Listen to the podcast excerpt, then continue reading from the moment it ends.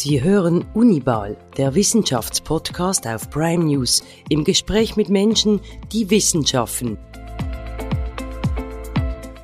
In Zusammenarbeit mit der Universität Basel und präsentiert von Interpharma, wir forschen weiter. Jetzt kann also künstliche Intelligenz die Gefühlsregungen von uns Menschen besser erkennen als psychologisches Fachpersonal. Der KI entgehe kein Gesichtsausdruck, heißt es in einer Mitteilung der Uni Basel von Ende Dezember. Das zeige eine Studie der Fakultät für Psychologie und der universitären psychiatrischen Kliniken der Universität Basel. Was bedeutet das? Welche Chancen und Risiken bestehen? Darüber spreche ich jetzt mit dem Leiter der Studie, Dr. Martin Stepan. Sie hören Unibal, den Wissenschaftspodcast auf Prime News. Mein Name ist Flo Bühler. Herr Stepan, wie haben Sie das herausgefunden, dass die KI die Gefühlslage von Patientinnen und Patienten zuverlässig bestimmen kann? Ja, also zunächst einmal vielen Dank für die Einladung. Es freut mich sehr, dass ich da über unsere Studie sprechen darf. Ähm, es hat auch einige Leute interessiert, eben ähm, die Ergebnisse von unserer Studie. Deswegen finde ich das ganz toll, dass ich da sein darf. Ähm, ja, wie haben wir herausgefunden, dass die KI die Gefühlslage von Patientinnen zuverlässig bestimmen kann? Es ist etwas, ähm, also man muss unterscheiden, wir haben äh, die Gefühlslage und wir haben die Emotionen im Gesicht. Und ähm, man weiß schon seit längerer Zeit oder es funktioniert schon seit längerer Zeit, dass man Emotionen im Gesicht mit künstlicher Intelligenz sehr gut äh, quantifizieren kann, sehr gut bestimmen kann. Es funktioniert außergewöhnlich gut. Und ähm, unsere Studie geht etwas weiter. Also wir haben nicht nur die ähm, Emotionen im Gesicht uns angesehen, also das war eigentlich schon das, die Hauptmetrik, also das Hauptmaß. Äh, ähm, Allerdings haben wir auch äh, geschulte Rater eingesetzt, also Personen, die in der Lage sind oder geschult wurden, äh, die emotion den emotionalen Gehalt von Situationen in der Psychotherapie zu labeln oder zu ähm, klassifizieren. Und wir haben uns dann eben angeschaut, wie äh, stimmt die künstliche Intelligenz, also die gemittelten Werte, wenn man so will, über ähm, diese verschiedenen Gefühlsparameter im Gesicht überein mit ähm, äh, den, dem Urteil der menschlichen Rater. Und da haben wir relativ hohe Übereinstimmung gefunden.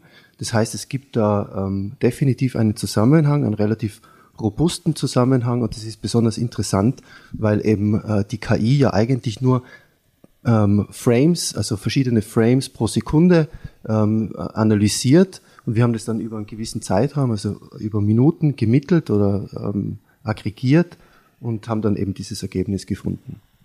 Aber wie funktioniert das? Also da, ich nehme an, das geschieht mit Kameras und dann sind es einfach irgendwie äh, gewisse Schemen oder Formen, die die KI dann wahrnimmt und abgleicht mit irgendwo aus dem Erfahrungsschatz irgendwo im Internet. Ist es so? Also Internet ist nicht ganz richtig, sondern ähm, das sind große Datenbanken mit äh, gelabelten Bildern. Also es sind circa 30.000 in dem Fall, die da verwendet wurden. Die sind zugeordnet in verschiedenen Basisemotionen und ähm, es funktioniert, also ich kann jetzt natürlich das nicht ganz genau im Detail beschreiben, ja. ähm, aber es funktioniert im Prinzip so, dass die, die KI, also der, äh, der Algorithmus im Prinzip zunächst gewisse Features extrahiert, also gewisse Merkmale vom Bild, dann das äh, wiederum reduziert und ähm, dann versucht eine Vorhersage zu treffen und es funktioniert erstaunlich gut und es ist ein sehr ähm, äh, reges Forschungsfeld. Da tut sich einiges und ähm, ja, wir ähm, sind sicher nicht die Ersten, die das äh, ähm, verwenden im Bereich Psychotherapie, aber günstigerweise haben wir eben da an der UPK in Basel einen äh, riesigen Datensatz in dem Zusammenhang gefunden und das, Sie sagen das genau richtig, das funktioniert natürlich mit Kameras, das sind ähm, recht subtil, also nicht versteckte, aber subtil angebrachte Kameras, die äh, da die Aufzeichnung machen, genau. Okay, aber also was genau kann denn die KI bestimmen und was nicht und wie sicher ist das überhaupt? Also reden wir da von 100 Prozent oder einfach hohen Raten? Ja, also ähm, was im Moment sehr gut funktioniert, aber das schon seit einigen Jahren, das sind die klassischen Basisemotionen, also Freude, Ekel, ähm, Überraschung, Ärger, Angst, ähm, äh, Wut, äh, solche Dinge. Ähm, was natürlich auch funktioniert, und das ist oft so ein äh, äh, äh interessantes Gebiet oder wo es viele äh, ähm, Kontroversen gibt. Das sind die sogenannten Mikroexpressionen. Das hat etwas damit zu tun, dass eben äh, die KI ja eben ähm, viel genauer hinschauen kann im Prinzip als der Mensch. Also in einem Video hat man typischerweise so ungefähr 30 Frames pro Sekunde und die KI analysiert dann wirklich jedes einzelne Bild ähm, auf, den, auf diese verschiedenen Basisemotionen und dementsprechend ist es sehr exakt und kann auch kleine ähm, Gefühlsregungen quantifizieren. Was die KI heute auch schon kann, das kennt man aus der ähm, Automobilindustrie zum Beispiel, ist die Bestimmung von Stress oder Ermüdung anhand von ähm, zum Beispiel vom, vom Gesichtsausdruck oder von der Stimme oder dergleichen, Körperhaltung und so weiter. Körperhaltung geht ähm, äh, absolut äh, einwandfrei, das funktioniert sehr gut mit künstlicher Intelligenz. Die Stimme, da gibt es interessante äh, Forschungsbestrebungen, äh, die wird intensiv analysiert, das haben wir auch an der UPK schon gemacht. Und ähm, ja, in der Zukunft könnte es sein, also ich ja, bin mir da ziemlich sicher, dass man auch komplexere äh, Gefühle oder komplexere Gefühlszustände mit KI bestimmen kann, zum Beispiel Ambivalenz vielleicht, Nostalgie oder ähm, Schadenfreude vielleicht, ähm, Eifersucht, das sind so Dinge, die vielleicht etwas äh, komplizierter sind. Aber zu Ihrer Frage, wie genau ist es? Das ist, ähm, äh, ist recht speziell. Eben der Mensch typischerweise kann ungefähr diese, bei diesen großen Datenbank mit den 30.000 Bildern, kann in etwa zu 65 Prozent die Bilder richtig zuordnen. Und die besten Algorithmen heute, die äh, sind knapp dran an den 90 Prozent, also 60 bis 80 Prozent, äh, 60 bis 90 Prozent. Und äh, das ist äh, eigentlich besser als der Mensch, ja. Okay kann man beispielsweise ein falsches Lächeln oder falsche Tränen oder falsches Mitleid treffsicher von der KI bestimmen lassen? Ähm, ja, äh, also es gibt Studien dazu. Ähm, also in der Emotionsforschung, in der psychologischen Emotionsforschung hat es schon lange die Leute interessiert. Da gibt es sogar so, äh, den, den sogenannten Duchenne-Smile, das wäre dieses echte Lachen, wo man, oder die echte Freude, wo man ähm, auch äh, äh, Emotionen sozusagen bei den Augen sieht, diese typischen Krähenfüße zum Beispiel. Und davon wird äh, manchmal etwas äh, äh gemein, eben das falsche Lächeln äh, unterschieden. da gibt es auch wirklich äh, Forschungsbestrebungen und Studien schon dazu. Und es funktioniert tatsächlich, dass man das in gewisser Art und Weise voneinander unterscheiden kann. Ähm, bei den Tränen ist es auch so, es gibt ähm, eigentlich aus einem anderen Bereich, nämlich aus der Medizin, äh, es gibt da eine Störung, die heißt Dry Eye Disease, ähm, also mit äh, trockenen Augen hängt es zusammen. Und da gibt es dann Bestrebungen oder schon äh, ähm, Fortschritte, dass man eben die Tränen im Auge oder die, die sich bildenden Tränen, diesen Film im Auge, dass man den mit KI äh, bestimmt. Sie haben jetzt also da eine Studie durchgeführt. Was waren dann das eigentlich für Settings? Waren das normale Therapiesitzungen? mit Therapeutin, Therapeut und Patient, Patientin. Ganz genau. Also das waren, ähm, in dem Fall waren es ähm, äh, 23 Patienten äh, und Patientinnen ähm, in einem eigentlich klassischen Therapiesetting, Therapeut, Patient, ähm, über 25 Sitzungen, also über einen langen Zeitraum im Grunde und eben mit diesem typischen Laborsetting. Wir haben äh, eben nicht nur Videokameras installiert, sondern auch ähm, äh, klarerweise Mikrofone, Richtmikrofone, ähm, aber auch ähm, Herzratensensoren, äh, ähm, also biologische Signale. Äh, das ist etwas besonders Interessantes in dem, in dem Zusammenhang. Der Grund, warum diese ähm, Forschung zu den Gesichtsausdrücken sehr viel Potenzial hat, ist, dass man in der Psychiatrie und in der Psychologie immer auf der Suche ist nach Biomarkern für emotionale Zustände.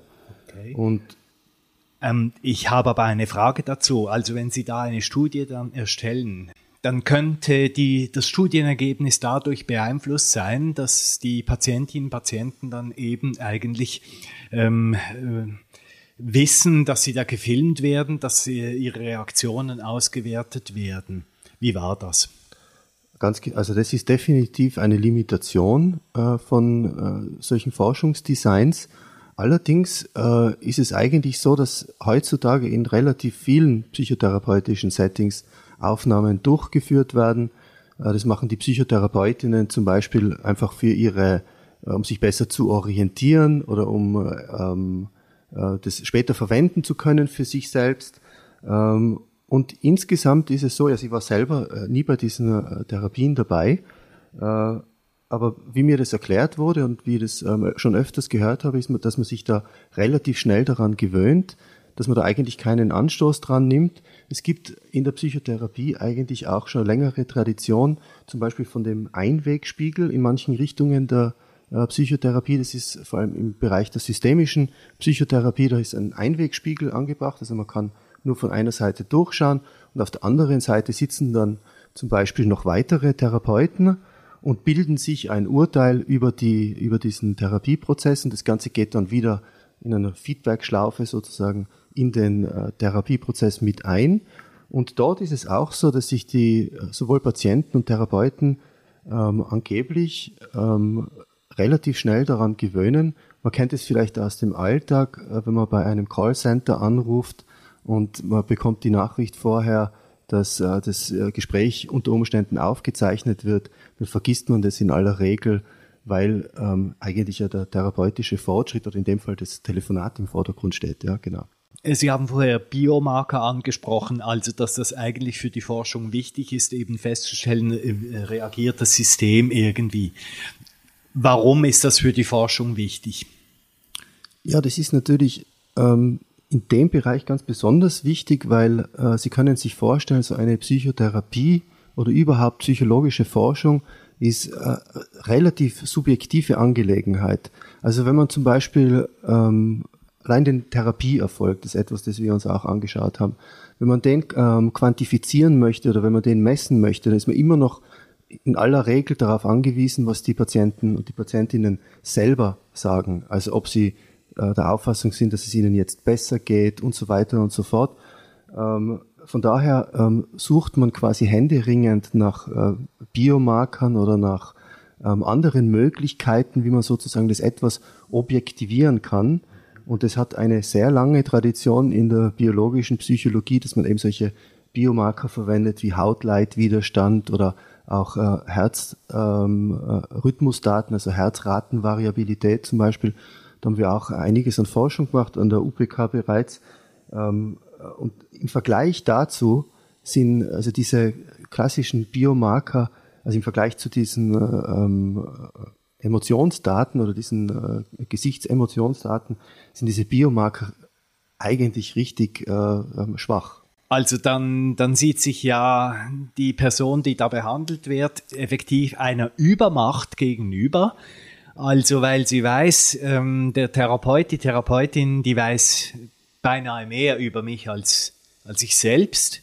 Also man kann mich kontrollieren. Es ist nicht mehr meine Sache des Vertrauens. Die wissen das alle eh besser. Ich glaube, dass wir an dieser Stelle sind wir noch lange nicht auch diese Illusion ähm, gibt es eigentlich noch nicht. Also es ist nicht landläufig verbreitet, dass man äh, ähm, irgendwie der, der künstlichen Intelligenz oder irgendwelchen technischen Systemen so extrem viel zutraut, dass die dann quasi alles schon weiß. Also zumindest ist es aktuell wirklich noch kein Problem, dass das, ähm, dass man quasi da die, die, die, die Übermacht so richtig wahrnimmt. Es ist eigentlich noch in den Kinderschuhen uns geht es vor allem darum, dass man äh, eben herausfindet, was kann dieses Signal eigentlich, das war jetzt eigentlich, diese Studie war eigentlich einmal ein erster Schritt, ähm, ist es grundsätzlich überhaupt machbar? Kann man diese Signale überhaupt verwenden? Und die Verbreitung ist in dem Ausmaß noch überhaupt nicht gegeben. Es ist eher ein, ein, ein Forschungsinteresse. In welcher Art und Weise soll diese KI im Endzweck dann eigentlich helfen? Ja, das ist eine sehr gute Frage und es gibt ja da auch ähm, einiges an berechtigter Skepsis. Ja, Psychotherapie ist eine sehr menschliche Angelegenheit. Der, der, Hauptwirkfaktor, das zeigen ganz viele Studien, ist die, ähm, äh, äh, die therapeutische Beziehung, also die Beziehung zwischen Patient und Therapeut. Und da ist eigentlich, wenn man es genau nimmt, so eine technische äh, Aufrüstung fast fehl am Platz. Also das ist eigentlich etwas fast Perverses, hat aber trotzdem eine ziemlich lange Tradition. Also man hat schon ähm, in den 80er, 70er, glaube ich, Jahr, Jahren sogar schon so also Art von therapeutische Chatbots ähm, programmiert. Irgendwie immer in der Hoffnung, dass äh, wie die, die Maschine bei diesem hochmenschlichen Prozess helfen kann. Ähm, es hat da die, die, die interessantesten Studien gegeben. Zum Beispiel hat es auch eine Studie gegeben, wo man ähm, einfach so automatisierte äh, Tonbänder vorgespielt hat. Die, haben, die haben dann immer so, so einen Therapeuten im Prinzip imitiert, sowas wie, mm das klingt gut, also immer so Variationen davon, erzählen Sie mehr. Und angeblich so die Studie ähm, hat es tatsächlich ähm, besser geholfen als nichts. Also es hat tatsächlich einen gewissen Effekt gehabt. Aber ähm, noch einmal auf Ihre Frage zurück, wo kann denn das überhaupt helfen? Ähm, wie gesagt, wir sind eigentlich noch nicht genau dort, wo es schon so richtig helfen kann. Aber wenn Sie sich vorstellen, angenommen eine KI oder ein äh, äh, ähnliches Tool wäre in der Lage, zum Beispiel das Suizidrisiko äh, von Patienten äh, relativ gut zu prognostizieren, dann ist stets, glaube ich, außer Streit, dass, dass, dass das ein, ein guter Nutzen wäre. Zum Beispiel, nur um ein Beispiel zu nennen. Ja, ja also die Analyse Ihrer KI hat ja einen unerwarteten Befund äh, gebracht, auch in diesem Zusammenhang. Also Patientinnen und Patienten, die zu Beginn einer Therapiesitzung emotionale Beteiligung zeigten und lächelten, brachen später die Psychotherapie seltener ab als Menschen, die sich gegenüber dem Therapeuten oder der Therapeutin unbeteiligt zeigten. Was spielt sich da ab? Das ist eine sehr interessante Frage. Was sich da abspielt, das wissen wir nämlich selber nicht so ganz genau. Also man muss einmal dazu sagen, dass ähm, dieses Lächeln am Beginn von einer Interaktion, wenn man jemanden trifft, ist einfach eine soziale Konvention. Das heißt, ähm, das ist etwas, das durchaus üblich ist. Und wenn jetzt jemand ähm, ähm, das einfach nicht macht, dann deutet es halt eben darauf hin, dass er entweder auf diese Konvention pfeift, weil er vielleicht besonders jetzt äh, in einem spezifischen Gemütszustand ist oder weil auch äh, vielleicht die Stimmung besonders schlecht ist oder weil, weil es einfach wenig Commitment gibt zum Beispiel. Und äh, das ist schon sehr interessant, dass so eine kleine Geste, also dieses Lächeln am Beginn, gewisse Aussagekraft hat für den Therapieabbruch. Das ist ein sehr einfaches Signal, auf das kann man sehr leicht achten. Das ist nur ein äh, Nebenbefund von dieser Studie, ähm, den wir aber eher ins Zentrum, also nicht ganz ins Zentrum, aber den wir äh, betont haben weil es einfach eine praktische Relevanz unter Umständen hat und äh, doch ein interessanter Befund eigentlich ist. Die KI könnte den Therapieerfolg bei einer Person mit einer Borderline-Symptomatik zuverlässig voraussagen, hat es in der Medienmitteilung von Ihnen auch geheißen. Also zunächst mal, damit das Publikum das versteht, was ist eine Borderline-Symptomatik? Ja, da fragen Sie genau den richtigen. Also das ist ähm, ein ganz schwieriges Thema. Ähm, also zunächst einmal, äh, viele Kollegen von mir oder einige Kollegen von mir würden das vielleicht nicht unbedingt teilen, aber es ist zunächst einmal einfach eine Schublade und es ist ein Label, also ein Etikett, das man äh, unter Umständen Personen zuschreibt. Ähm, das, die, die Leute wünschen sich oder viele Leute wünschen sich, dass Psychologie so ähnlich funktioniert wie Medizin. Da gibt's die Diagnose, die kann man irgendwie mit Ja oder Nein beantworten, so wie Influenza. Jemand hat Influenza, kann man einen Test machen, Ja oder Nein. In der Psychologie ist es in aller Regel äh, so nicht. Ähm, in den allerwenigsten Fällen es ist fast immer ein Spektrum, also ein, äh, ein fließender Übergang. Ähm, und deswegen muss man da sehr vorsichtig sein mit diesen Labels.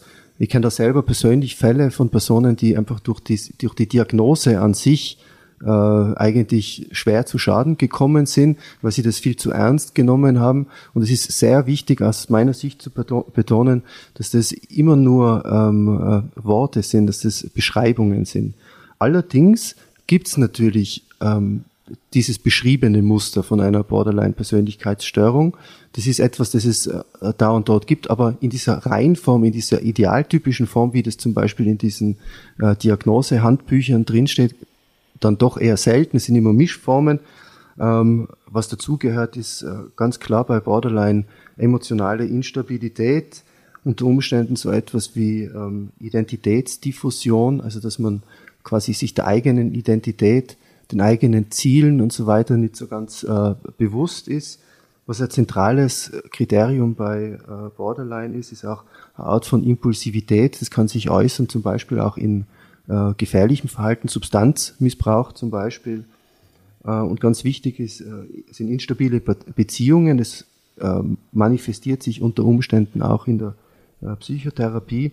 Und was man halt kennt, und das macht es so ganz besonders ähm, distinkt eigentlich, so dass man denkt, das ist wie ein, eine, eine ganz echte Kategorie, äh, ist das ähm, selbstverletzende Verhalten, das da und dort auftritt. Also zum Beispiel Ritzen, das kennt man ja.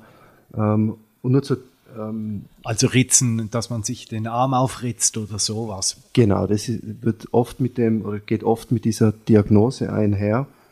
Ähm, der Grund, warum das Borderline heißt, also weil alle anderen Persönlichkeitsstörungen haben eigentlich nicht so einen äh, speziellen Begriff, ähm, ist, dass äh, Borderline-Persönlichkeitsstörungen ähm, auch mit unter Umständen mit dissoziativen Symptomen, mit Paranoia zum Beispiel, einhergehen. Also das ist so klassisch in der Tradition der Diagnostik zwischen äh, Neurose und Psychose irgendwo da angesiedelt. Und von daher kommt der Begriff. Aus meiner Sicht, Sie beschäftigen mich sehr viel mit äh, Persönlichkeitspsychologie, ist das zentrale Charakteristikum von Borderline einfach eine erhöhte emotionale Labilität. Also wir sagen da auch Neurotizismus dazu. Das ist das zentrale Charakteristikum ähm, und das ist auch das Problem eigentlich. Ja. Und bei einer Borderline-Behandlung geht es da um eine reale Heilung oder geht es mehr eigentlich darum, sich im Verhalten so einzurichten, dass man irgendwie durch den Alltag kommt? Also, das ist sehr schwer zu beantworten. Früher war es das so, dass man äh, Persönlichkeitsstörungen im Grunde als unheilbar angesehen hat. Also nicht jeder Psychologe, aber es gibt auf jeden Fall diese äh, historische Perspektive, dass man, äh, dass das eigentlich als unheilbar angesehen wurde. Eine Kollegin von mir an der UPK, die hat sich mit dem sehr intensiv auseinandergesetzt. Delphine Duat, die hat da Studien dazu gemacht und hat wirklich sich genau angesehen, wie viel ähm, Prozent von Personen mit Persönlichkeitsstörungen dann über die Zeit ähm, äh, weiterhin Persönlichkeitsstörungen haben und das ist ein relativ hoher Anteil, das sind so 50 bis 60 Prozent, die quasi diese Diagnose behalten. Das heißt, es ist doch ein sehr äh, persistentes, sehr äh, hartnäckiges Muster.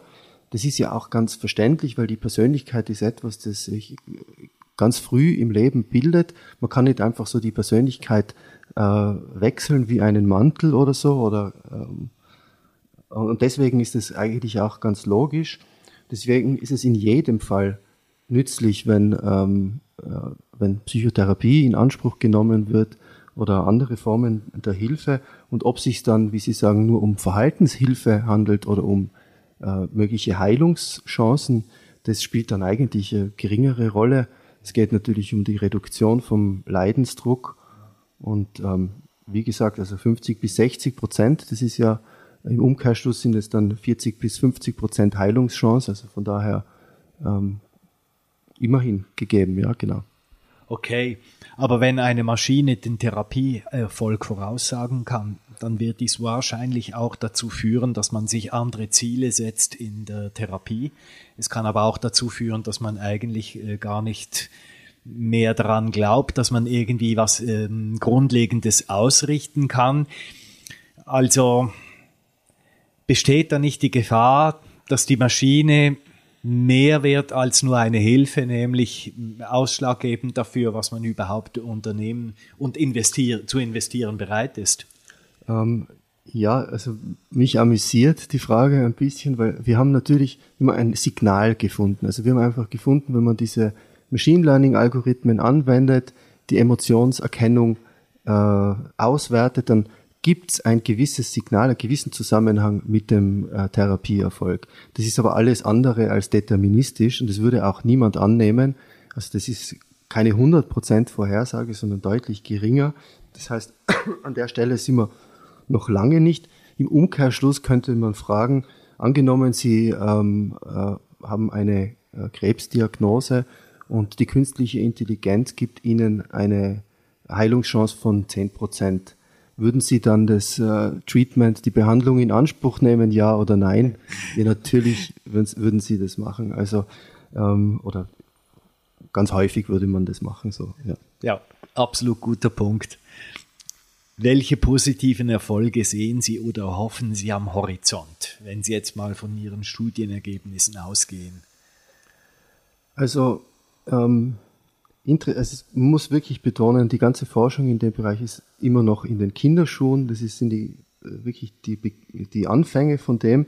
Ähm, realistische Dinge sind, das habe ich vorher schon angesprochen, eben diese ähm, Möglichkeit der Suizidprävention. Wie man das dann in der Realität umsetzt, ist noch einmal eine andere Frage. Das birgt natürlich auch Risiken, weil diese Algorithmen, die sind ja nicht immer fehlerfrei. Angenommen, sie bekommen dann ein erhöhtes äh, Suizidrisiko äh, prognostiziert. In Wirklichkeit stimmt's gar nicht. Was äh, löst das aus? Also da gibt's viele ethische, schwierige Fragen, wie man das äh, lösen würde, aber das wäre definitiv interessant. Was äh, besonders äh, interessant sein könnte, ist die Kombination von verschiedenen Signalen. Also wir haben uns jetzt nur beschäftigt mit ähm, der Emotionserkennung im Gesicht. Ähm, man könnte sich aber vorstellen, es gibt mittlerweile schon Algorithmen, die sozusagen ähm, das Gesprochene perfekt oder fast perfekt transkribieren. Das heißt, man, könnte ähm, andere Machine Learning Algorithmen über diesen Text drüber laufen lassen, zum Beispiel Large Language Models, um das inhaltlich zu äh, äh, reduzieren und dann weitere Vorhersagen zu treffen oder etwas dergleichen. Das wäre natürlich wahnsinnig spannend, also die Verbindung von solchen äh, verschiedenen Datenquellen. Und äh, um äh, eher realistisch zu bleiben, etwas, das man sich unter Umständen gut vorstellen kann, ist, dass ähm, auch wenn Technologisierung nicht in jedem Bereich jetzt äh, wünschenswert ist und auch in der Psychotherapie vielleicht da und dort fehl am Platz ist. Es gibt immerhin doch die Möglichkeit, dass äh, solche technologischen Apparaturen, wenn sie möglichst professionell herüberkommen, auch eine gewisse Art von Placebo-Effekt haben. Das heißt, man hat das Gefühl, okay, das ist äh, ein professionelles Umfeld, da wird nicht einfach nur gesprochen, sondern da werden auch, kommen auch technische Methoden zur Anwendung und das würde ich eigentlich gar nicht so ausschließen, dass es diesen Effekt geben könnte. Eine KI, die einen Menschen ja wenigstens bis zu einem gewissen Punkt durchschauen kann, wird mit Sicherheit zur Personalrekrutierung eingesetzt werden. Ja, also ich finde das sehr, sehr amüsant. Es erinnert mich ein bisschen an, äh, vielleicht können Sie sich daran erinnern, ist noch gar nicht so lange her, dass man bei Bewerbungsunterlagen handschriftliche äh, Dokumente abgeben musste und das wurde dann angeblich von äh, Graphologen untersucht und haben dann, die haben dann ein Persönlichkeitsprofil entwickelt. Ich glaube, der entscheidende Punkt ist, äh, es, ich will das gar nicht äh, vollständig in Abrede stellen. Es gibt sicher den einen oder anderen Graphologen, der das äh, ähm, unter Umständen professionell und gut macht, aber in aller Regel ist es wissenschaftlich nicht fundiert. Und ähm, die äh, wissenschaftliche Fundierung in dem Bereich ist höchstwahrscheinlich noch nicht gegeben, dass man die äh, künstliche Intelligenz, vor allem die Emotionserkennung jetzt, da wirklich äh, ähm, gut verwenden könnte. Es ist aus dem Grund, weil eben die wissenschaftliche Fundiertheit oder Validität nicht gegeben ist, ist es eigentlich auch nicht ökonomisch. In dem Zusammenhang ist ganz besonders interessant, es gibt in Basel einen äh, Soziologen, der sich mit äh, diesem Thema, vor allem mit KI in der Arbeitswelt, intensiv auseinandersetzt. Das ist der Herr Schaub.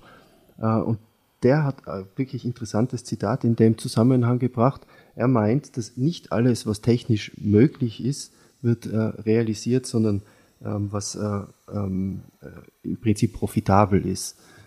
Und was auch wichtig ist, solche Systeme müssen sich auch bei den Leuten ähm, bewähren. Das heißt, die müssen angenommen werden.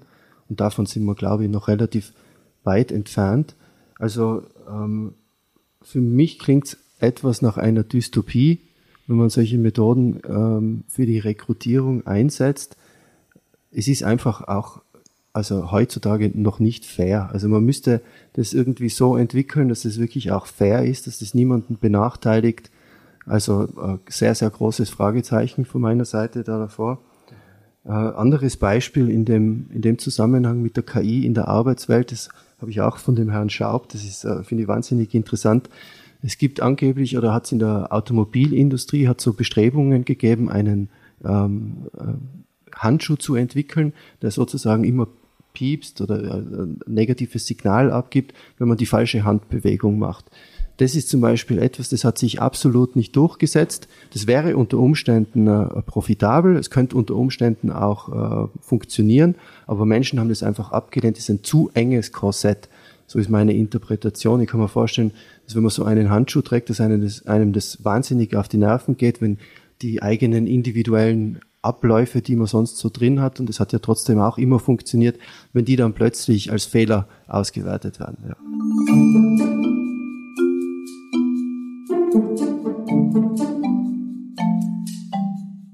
Warum sind Sie Psychologe geworden? Ja, ähm, das ist auch eine gute Frage. Ähm, also der eigentliche Grund ist wahrscheinlich, ich habe, äh, glaube zu Weihnachten irgendwann einmal das Buch äh, Emotionale Intelligenz geschenkt bekommen. Das war so ein äh, Bestseller in den 90er Jahren von Daniel Goleman. Äh, das hat mich sehr interessiert. Da sind äh, tolle Experimente drin beschrieben. Das Marshmallow-Experiment zum Beispiel. Wie geht das? Das Marshmallow-Experiment ist ganz berühmt, wo man äh, Dreijährigen oder kleinen Kindern halt die Möglichkeit gibt, entweder Du, bekomm, du kannst äh, den Marshmallow jetzt haben oder du wartest gewissen Zeitintervall, sagen wir mal zehn Minuten und wenn ich zurückkomme und der Marshmallow ist immer noch da, bekommst du zwei. Und man hat sich dann die Langzeitergebnisse angeschaut und hat festgestellt, dass eben die Kinder, die in der Lage waren, den Bedürfnisaufschub in dem Fall ähm, äh, erfolgreich zu absolvieren und gewartet haben auf den zweiten Marshmallow, die waren dann halt äh, erfolgreicher im späteren Leben ganz ein berühmtes Experiment, das hat mich sehr fasziniert. Und ähm, ja, was mich auch immer interessiert hat, ist eben dieses Verborgene, das äh, unter Umständen äh, Versteckte, dass es irgend, irgendwie psychologische Methoden geben könnte, wo man so etwas tiefer blicken könnte. Sie sind Dozent der Entwicklungs- und Persönlichkeitspsychologie. Was ist das? Ja, die Entwicklungs- und äh, Persönlichkeitspsychologie das sind eigentlich zwei verschiedene Bereiche. Also die Persönlichkeit ist etwas eher ähm, Stabiles, könnte man sagen, und Entwicklung ist ja genau das Umgekehrte, also die Veränderung, die Dynamik im Leben. Ähm, hängt aber natürlich auch zusammen. Es gibt ja auch die Persönlichkeitsentwicklung als Interessensgebiet und als Forschungsgebiet. Ähm, was äh, zentrale Dinge sind in der Persönlichkeitspsychologie, das sind ähm, äh, also zentrale Konzepte sind zum Beispiel die Big Five, die großen fünf Persönlichkeitsmerkmale, die werden rauf und runter diskutiert und haben äh, wahnsinnig für, für, für Furore gesorgt in den letzten äh, 20 Jahren. Was sind die Big Five? Die Big Five sind ähm, Eigenschaften, die sich in allen Kulturen finden. Man kann sie sogar bei Primaten messen. Das sind äh, quasi die die besten Beschreibungsdimensionen, um jemanden sehr effizient und schnell beschreiben zu können. Können Sie ein Beispiel geben? Ja, zum Beispiel, ähm, ich schätze Sie jetzt als relativ offen ein. Sie führen mit mir da ein freundliches Gespräch. Wahrscheinlich, äh, also ich, ist jetzt blöd, Sie dazu diagnostizieren bei den Big Five, aber ähm, ich sage einfach einmal die Dimensionen. Es ist Offenheit für Neues, das ist ähm, äh, eine zentrale Dimension, Extraversion, Gewissenhaftigkeit, also ob man äh, ordentlich, pünktlich und so weiter ist. Ähm, Neurotizismus, das habe ich vorher schon angesprochen, also emotionale Labilität oder das Gegenteil davon. Und jetzt, dass ich es zusammenbringe, Verträglichkeit ist die fünfte Dimension. Ähm, und das sind so ähm, zentrale Konzepte in der Persönlichkeitspsychologie. Was ist daran für Sie spannend? Warum haben Sie Ihre Karriere auf, auf diese beiden Bereiche eben Entwicklungs- und Persönlichkeitspsychologie, warum haben Sie das vorangetrieben? Ich bin eigentlich eher eine Art äh, ähm, Forschungsmethodiker, interessiere mich immer für interessante Signale, für interessante Daten. Deswegen eben auch diese Forschung zu den äh, Emotionen, zu, dem, zu der Emotionserkennung finde ich ein sehr interessantes Signal. Ich bin auf der Suche nach äh, ähm, starken Signalen, wenn man so will. Ich auch eine gewisse Zeit lang mit ähm, äh, genetischen Daten und mit Big Data beschäftigt, zum Beispiel ähm, äh, große lexikalische Daten. Das finde ich wahnsinnig spannend. Also ähm, das geht etwas über den Bereich Persönlichkeits- und Entwicklungspsychologie hinaus. Aber was mir in diesem äh, Dreieck oder in, dieser, in diesem Forschungsgebiet besonders interessiert, das sind einfach Lebenslinien, also wie entwickeln sich oder wie auseinander entwickeln sich unter Umständen Lebenslinien auch in denselben Familien. Die haben unter Umständen ganz ähnliche Voraussetzungen und trotz, trotzdem entwickeln sich Geschwister zum Beispiel in ganz verschiedene Richtungen. Das finde ich hochspannend. Ähm, und ähm, deswegen sind auch so wissenschaftliche Longitudinalstudien höchst interessant für mich. Es gibt ähm, leider Gottes in der Schweiz nicht ganz so viele. Im, in Großbritannien und in den Niederlanden zum Beispiel, da gibt es viele Forschungsbestrebungen, wo man größere Kohorten einfach über einen längeren Zeitraum äh, beobachtet. Und das ist für uns als Psychologen ist es äh, absolut Gold wert. Welche Anwendungsfelder ergeben sich durch eine solche äh, Grundlagenforschung, wo man beispielsweise eben solche Daten ähm, durcharbeitet? Also wie kommt das am Schluss bei den Menschen aber wie kommt das in unserer Gesellschaft an, was Sie da herausfinden? Ah, ja, das ist eine relativ berechtigte Frage, muss ich sagen. Also einiges davon ist tatsächlich sehr, sehr theoretisch ja. und äh, Grundlagenforschung im Grunde. Es wäre natürlich toll, wenn äh, die eine oder andere ähm, Erkenntnis beitragen würde dazu, dass man zum Beispiel die Psychotherapie besser gestaltet. Ähm, ich muss vielleicht, muss vielleicht ausholen, ich, man könnte da wahnsinnig viel sagen, warum diese äh, künstliche Intelligenzforschung zur Psychotherapie für mich selber so interessant ist. Ähm, ich kann mich erinnern, ich habe ähm, ungefähr in Innsbruck Psychologie studiert und äh, dort war zu der Zeit war eben dieses äh, Facial Action Coding System.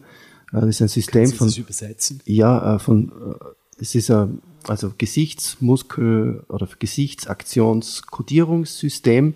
Das ist ein berühmtes System in der Emotionsforschung, wo man ähm, eben im Prinzip die, die Position von Gesichtsmuskeln kodiert, um sie dann gewissen Emotionen, also diesen Basisemotionen zuzuordnen.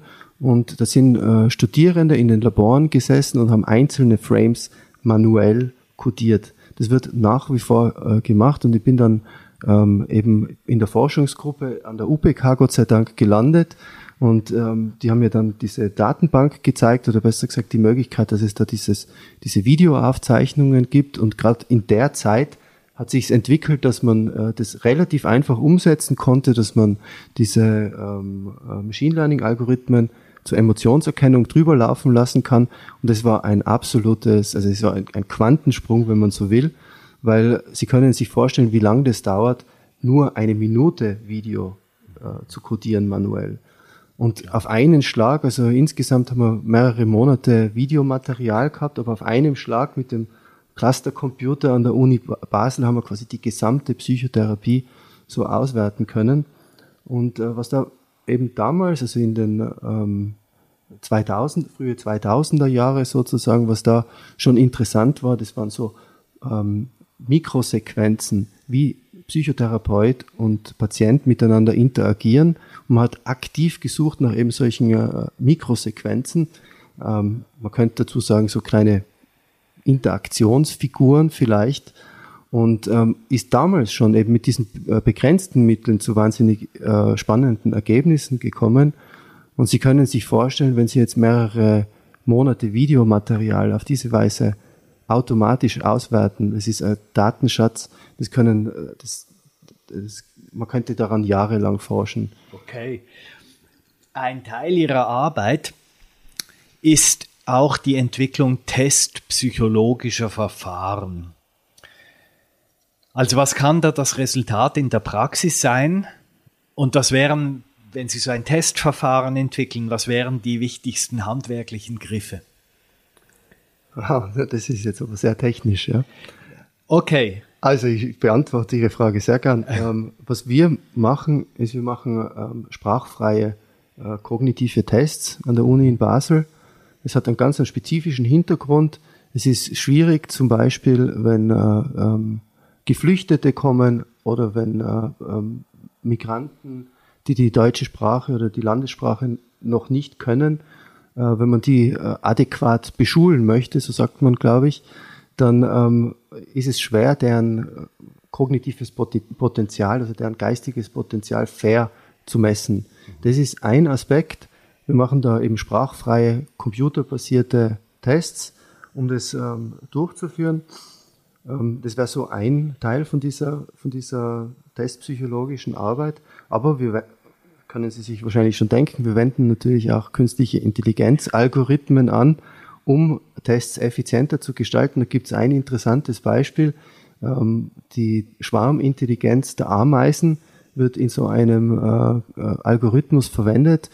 Ähm, das ist vielleicht, äh, also Ameisen schaffen es als, als, als, als Schwarm oder in der, in der Mehrzahl als, als viele Individuen sehr effizient Wege zu gestalten zwischen äh, äh, zur, zur Futterquelle. Das funktioniert eben über so äh, Schwarmintelligenz und man kann sich das zunutze machen, eben auch für die effizienter Gestaltung von psychologischen Tests. Also Sie haben vorher Biomarker erwähnt, jetzt haben Sie die Ameisen erwähnt. Ist die Forschung heute an diesem Punkt, dass man sagt, ja, der Mensch ist ein raffiniertes Tier, aber er ist ein Tier? Also ich glaube, dass wir Tiere sind, das steht außer Zweifel. Also außer Sie bezweifeln jetzt die ähm, Evolutionstheorie, können Sie natürlich machen. Ist vielleicht nicht so ganz plausibel, aber ähm, ich glaube, dass das eine sehr philosophische Frage ist, äh, was den freien Willen betrifft. Ja. Ähm, also was wir sehen in verschiedenen Datenquellen, das beantwortet es eigentlich ganz gut. Ein Bereich, der das vielleicht ganz gut illustriert, ist zum Beispiel die ähm, genetische Forschung oder die Verhaltensgenetik. Und äh, es gibt da zahlreiche große Meta-Analysen eigentlich, also so Zusammenfassungsstudien, die ähm, sich an, anschauen, wie erblich oder wie determiniert von der Genetik zum Beispiel sind denn verschiedene äh, Eigenschaften. Und im großen Durchschnitt landet es immer bei 49 oder 50 Prozent. Also Sie können alles Mögliche verwenden, es ist immer so ungefähr 50 Prozent. Das heißt, es ist immer so halb Anlage, halb Umwelt. Manche Dinge natürlich mehr, andere Dinge wieder weniger. Also die Körpergröße wahrscheinlich ist etwas mehr ähm, äh, erblich andere Dinge dann wieder weniger. Und ähnlich ist es auch bei ähm, Verhaltensdaten. Also wenn man sich einfach nur Verhaltensdaten anschaut, äh, es gibt sehr erheblichen Anteil, äh, der unerklärbar ist, also der Individualität widerspiegelt. Und äh, also in meinem persönlichen Erleben äh, ist es so, dass ich durchaus die Auffassung vertrete, dass äh, wir einen freien Willen haben, zumindest zum großen Teil. Nicht immer, man kann es wahrscheinlich gar nicht so generalisieren, aber äh, also von einem komplett biologisch deterministischen Weltbild, glaube ich, sind die meisten relativ weit entfernt.